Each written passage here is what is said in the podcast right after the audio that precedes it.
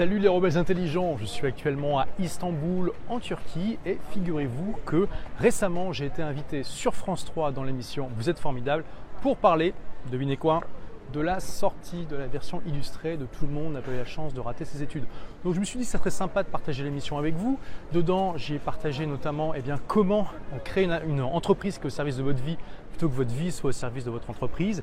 Et puis euh, comment s'affranchir des limites du système éducatif et même du système tout court pour créer sa propre aventure dans la vie. Donc sans plus attendre, c'est parti pour l'émission. Vous allez aimer mon invité du jour, j'en suis sûre. Il a quitté l'école à 18 ans pour créer son entreprise.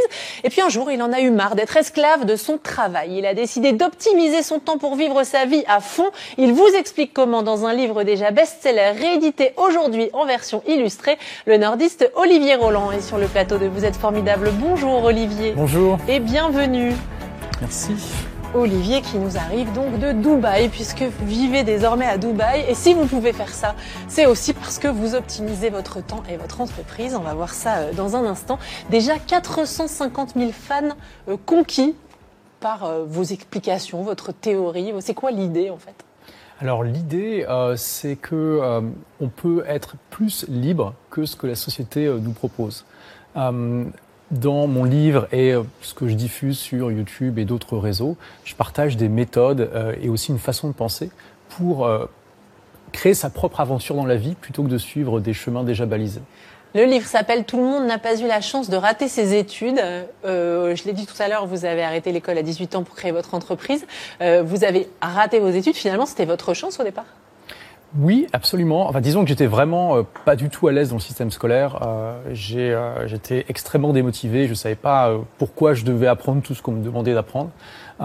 et à côté de ça, j'étais quelqu'un de très timide. Et donc, comme beaucoup de gens timides, je me suis réfugié dans l'informatique. Et ça m'a permis de développer des compétences que peu de gens avaient à mon âge.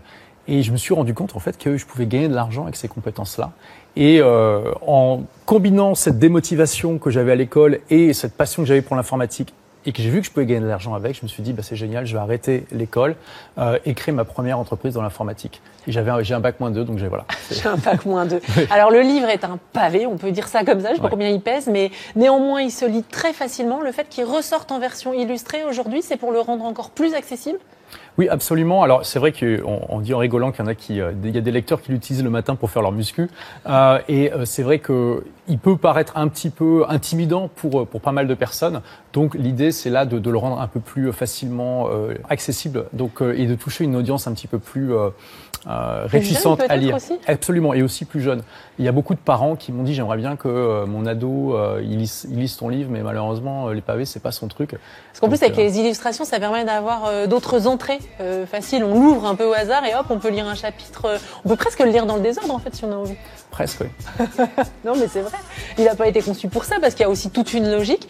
c'est accessible à tout le monde, ce que vous dites, d'être plus libre par rapport à son emploi du temps? Je pense qu'on peut tous optimiser notre liberté. Après, suis pas non plus en train de dire que tout est acheté dans le système scolaire. Il y a, il y a bien sûr des bonnes choses à prendre. Euh, le fond de mon propos, c'est dire qu'il n'est pas adapté à tout le monde. Et souvent, c'est ce que j'appelle les rebelles intelligents. Les gens qui justement sont pas faits pour pour le système scolaire vont euh, plutôt le prendre mal, vont, vont avoir l'impression que c'est euh, de leur faute. Alors que c'est juste que le système n'a pas été conçu pour les gens qui sont iconoclastes, pour les briseurs de barrières, pour euh, les personnes qui justement veulent créer leur propre aventure. Vous dites que vous ne compreniez pas pourquoi il vous fallait apprendre, mais aujourd'hui vous apprenez avec plaisir, parce que c'était pas le problème d'apprendre finalement, c'était plus euh, que ce soit imposé. C'était aussi que je voyais pas l'utilité euh, et et que je ne voyais pas comment j'allais pouvoir appliquer ça concrètement dans ma vie pour en tirer un bénéfice. Aujourd'hui, moi, j'adore apprendre. Je suis un autodidacte. Euh, voilà, je vous dis, j'ai un bac moins 2, euh, mais j'ai quand même, euh, voilà, je suis à une entreprise qui fonctionne très bien. J'ai plus de liberté que beaucoup de gens, et je me suis formé tout au long de la vie, tout au long de ma vie pour pour avoir ce résultat. je suis un grand grand fan d'auto-éducation. C'est aussi ce que je partage dans mon livre. C'est finalement des pistes pour pouvoir contourner par soi-même les limites du système éducatif. Est-ce que vous pensiez avoir ce succès? 450 000 fans On parle de best-seller pour votre livre, il ressort en version illustrée, il est traduit euh, en anglais. Euh, diffusé aux États-Unis. Est-ce que vous imaginiez ça? Ah, Alors pas du tout. Euh, j'avais dit à mon éditeur, alors j'avais déjà une petite audience quand même quand, quand il est sorti, j'avais dit à mon éditeur, je, je pense qu'il va se vendre à 10 000 exemplaires, c'est à peu près sûr, mais je ne sais pas si ce sera en trois mois ou dans trois ans. Euh, et puis euh, voilà, on a fait les 10 000 exemplaires en quelque chose comme trois semaines, donc c'était c'était assez impressionnant.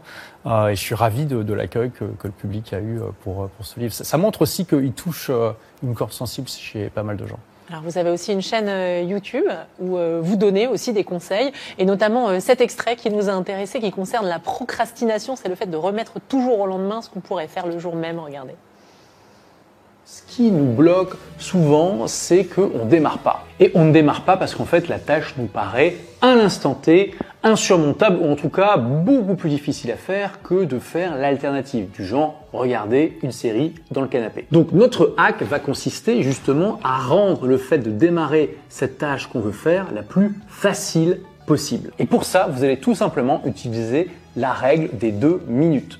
Quel que soit ce que vous avez prévu de faire, vous vous dites OK, ok, aujourd'hui je suis vraiment pas motivé, ok d'accord, j'ai envie de regarder ma série sur Netflix ou j'ai envie de me faire cette partie de PlayStation, mais d'abord, d'abord, je fais ce que j'avais prévu de faire pour seulement deux minutes. Seulement deux minutes. Et c'est vrai, vous n'êtes pas en train de vous mentir à vous-même, c'est vraiment quelque chose que vous vous dites sérieusement.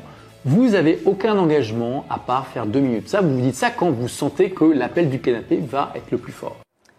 Voilà l'une des astuces euh, que vous donnez. Vous dites aussi que quand on a réussi finalement à gagner 2-3 heures de son temps, c'est peut-être pas euh, pour traîner devant l'ordinateur ou pas savoir quoi faire, mais il y a des gens qui vont dire j'ai pas de passion en fait. Enfin, qu'est-ce que je peux faire?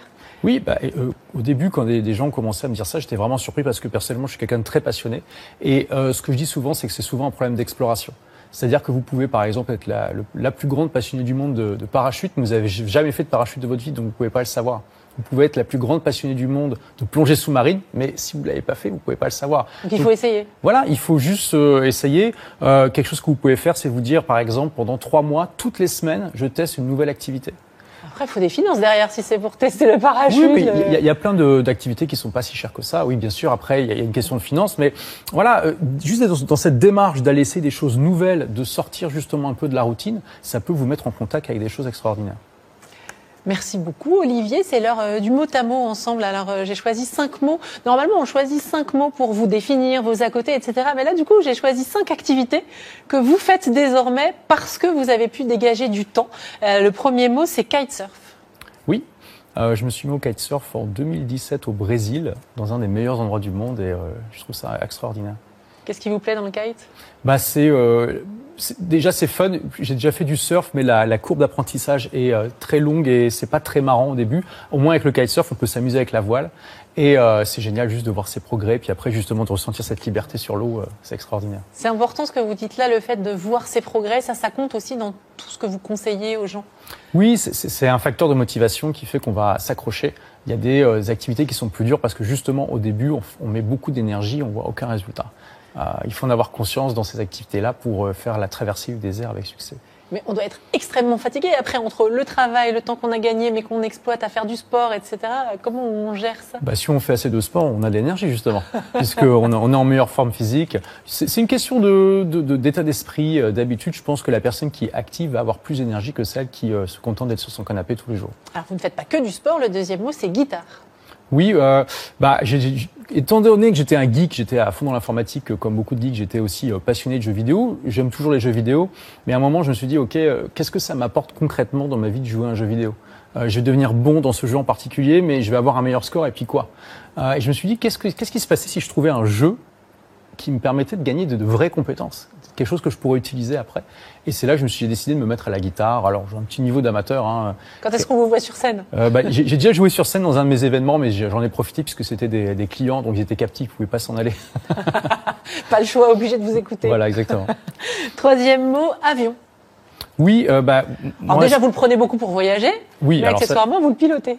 Euh, oui, absolument. Moi, c'est une de mes valeurs fondamentales, la liberté. Et pour moi, l'avion, c'est juste extraordinaire. Il y a aussi beaucoup de parallèles à faire euh, avec euh, l'entrepreneuriat, parce que finalement, on a cette sensation grisante de liberté, mais aussi beaucoup de responsabilité.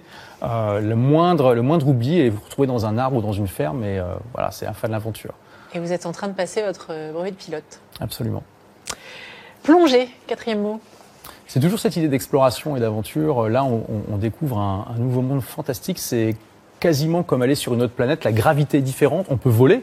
Hein, c'est un milieu où on peut aller en haut, en bas, dans toutes les directions, et où il y a euh, une faune et une flore incroyables à découvrir et qui en plus n'ont pas évolué pour avoir peur de nous. Donc on peut beaucoup s'approcher des poissons, parfois même en toucher certains, et c'est juste euh, incroyable comme monde à explorer. Ça, ça donne envie quand vous parlez de toutes ces activités de toutes ces activités, pardon, on se dit bah oui, je vais dégager du temps pour faire ça. Euh, Est-ce que ça vous arrive de rien faire aussi? Ah bien sûr. Ah, oui. On a le droit? Bah, On a le droit. oui. oui. Le but, c'est de, de, trouver des choses qui nous remplissent de l'intérieur, idéalement en dehors du travail. C'est aussi une clé euh, contre-intuitive pour être productif, c'est de trouver quelque chose qui nous rend impatient de fermer notre ordinateur. Parce que du coup, on va être très motivé à être efficace et à pas procrastiner, à pas euh, se perdre à regarder des vidéos de chats euh, sur Facebook. Ça, ça fait partie du jeu justement, c'est d'être impatient de faire quelque chose, de se dire ah bah, je vais vite terminer parce que j'ai ça qui m'attend. C'est une des clés pour être motivé, efficace et heureux aussi. Mon dernier mot, c'est langue, Olivier, parce que vous apprenez régulièrement euh, des langues différentes et en ce moment, c'est le portugais. C'est le portugais. Et pourquoi le portugais? Eh ben, Vous aimez le Brésil? Alors j'adore le Brésil, j'adore le Portugal aussi. Euh, c'est des pays où je vais euh, quasiment tous les ans. J'ai beaucoup d'amis euh, portugais, brésiliens. Euh, il se trouve que j'ai été avec une brésilienne aussi pendant pendant quelques années, donc ça ça a beaucoup joué. Et comme je trouve que les langues c'est vraiment un exercice intellectuel fascinant et qu'en plus c'est vraiment concret et qu'après on peut plonger dans une culture et des pays, bah, je me suis dit allez, je vais je vais apprendre ça. Vous qui avez vécu à Londres, vous parlez anglais, j'imagine? Vous parlez combien de langues du coup? Bah trois du coup, français, anglais et portugais. Et la prochaine ce sera quoi? J'ai pas encore décidé. Ce sera peut-être l'espagnol, mais c'est extrêmement proche du portugais. J'ai peur d'être un peu confus. Euh, ou oh bah, L'allemand, le néerlandais, c'est bien différent. Oui, c'est vrai. en portugais, qu'est-ce que vous pourriez nous dire? Euh, Tout de bon, estou muito feliz de estar aqui. Euh, Tout va bien, je suis très content d'être ici aujourd'hui. Merci Olivier Roland. Halloween, ce sera dans un instant, mais d'abord euh, le vrai faux. Euh, je vais vous donner des phrases et puis chez vous, vous allez devoir essayer d'imaginer si elles sont vraies ou si elles sont fausses. Vous aussi sur le plateau et évidemment ces phrases concernent Olivier. Quand il était jeune, il s'est fait convoquer par le directeur de son lycée en première L parce que les profs refusaient de faire cours s'il était dans la classe. Vrai ou faux, Anne-Sophie? Je veux dire que c'est vrai.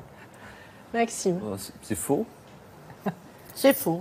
Vous qui êtes enseignant, bah Maxime, pourquoi ça vous paraît faux? Parce qu'un prof, enfin je sais pas, je vois pas un prof ne pas accepter un élève en dehors de s'il a oh vraiment commis quelque chose de, de grave. Maxime est prof d'histoire, voilà, donc il sait de quoi il euh, parle.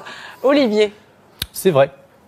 Des, alors, ils n'ont pas interdit que je rentre en classe, mais ils ont été voir le directeur en disant euh, nous, euh, on est, on est, vraiment dérangés. pas en fait. on, est démotivé, on est démotivé par Olivier. Euh, on n'a plus envie de faire cours quand il est dans la salle. Mais qu'est-ce que vous faisiez concrètement pour être démotivé comme ça? Comment? Je dormais sur la table. Ah oui, j'étais comme ça, littéralement. euh, donc, euh, mais voilà, c'était, euh, j'étais vraiment tellement démotivé que j'aspirais la motivation des autres. T'enquiquinais alors, carrément. Comment? T'enquiquinais carrément. Et il s'ennuyait, ouais. Ah bah oui, mais comme je, je dormais complètement, ouais. C'était euh, impressionnant. Ça a contribué au fait que vous avez arrêté l'école Oui, absolument. Et c'est aussi un des messages que, que, je partage dans le livre, c'est que euh, c'est pas parce que vous avez aujourd'hui un enfant que vous-même vous êtes super démotivé que ça augure en rien de, de l'avenir.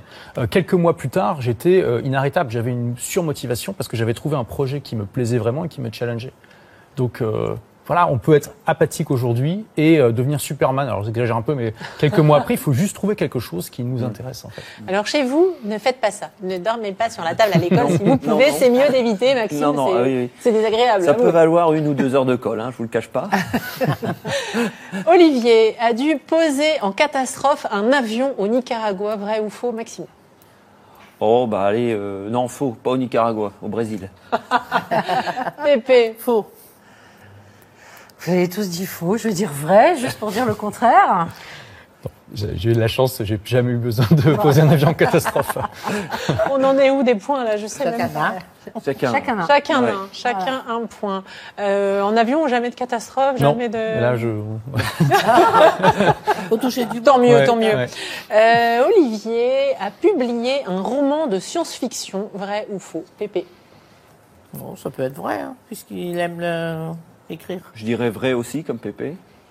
Du coup, dire vrai faux. aussi. Comme Ah, ça, si on a tous ils les ont dit trois- vrai, vous avez comme dit ça, si on a tous les trois pas bons, et ben on reste On tous les reste trois comme. Ah, c'est stratégique maintenant. Je savais pas qu'il y avait des stratégies comme ça. Non, vous êtes formidable. Et donc, Alors du coup, c'est une réponse un peu quantique parce que c'est vrai et faux en même temps parce que je vous avais dit une nouvelle. oui, bah, donc c'est faux. Ok. Ah bon, d'accord, c'était fait exprès. Ouais. Bon, bah, parfait alors. Donc c'était une nouvelle en nouvelle. 2016 et pas un roman, En mais 2006, c'était presque en vrai. 2006. 2006, pardon. Et, mais c'était presque vrai quand même.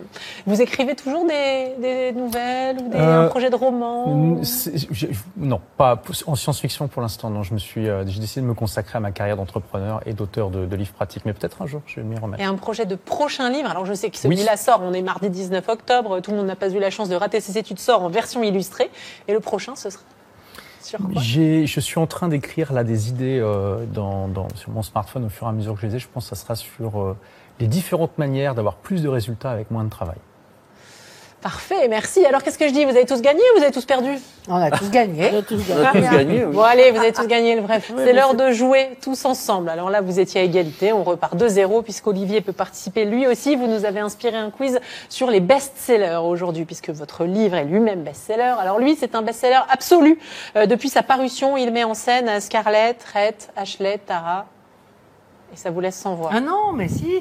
Mais oui, Ah, mais oui, mais un film, un grand Mais oui. film avec Scarlett quand même, O'Hara de son nom de famille. mais oui. Mais non, C'est pas autant. Mais non. non. mais si. C'est autant n'importe le vent. Hein, autant Ouais. en emporte le vent, un point pour vous Anne-Sophie, mais vous le saviez évidemment chez vous, j'en suis sûre. Écoutez cette musique. Le fabuleux destin d'Amélie. Ah, la valse d'Amélie, extrait du fabuleux destin d'Amélie Poulain, musique de Yann Tiersen. Dans ce film culte avec Audrey Tautou, quel objet insolite va faire le tour du monde? Un nain de jardin. Et oui, un nain de jardin. Un point pour vous, Olivier. Dans quel livre adapté plusieurs fois au cinéma et au théâtre, une louve élève-t-elle un petit homme Mowgli. Le livre de la Le jungle. livre de la jungle. Deux points pour vous, Olivier. Le livre de la jungle avec Mowgli, effectivement. Quel film a fait le plus d'entrées dans le monde?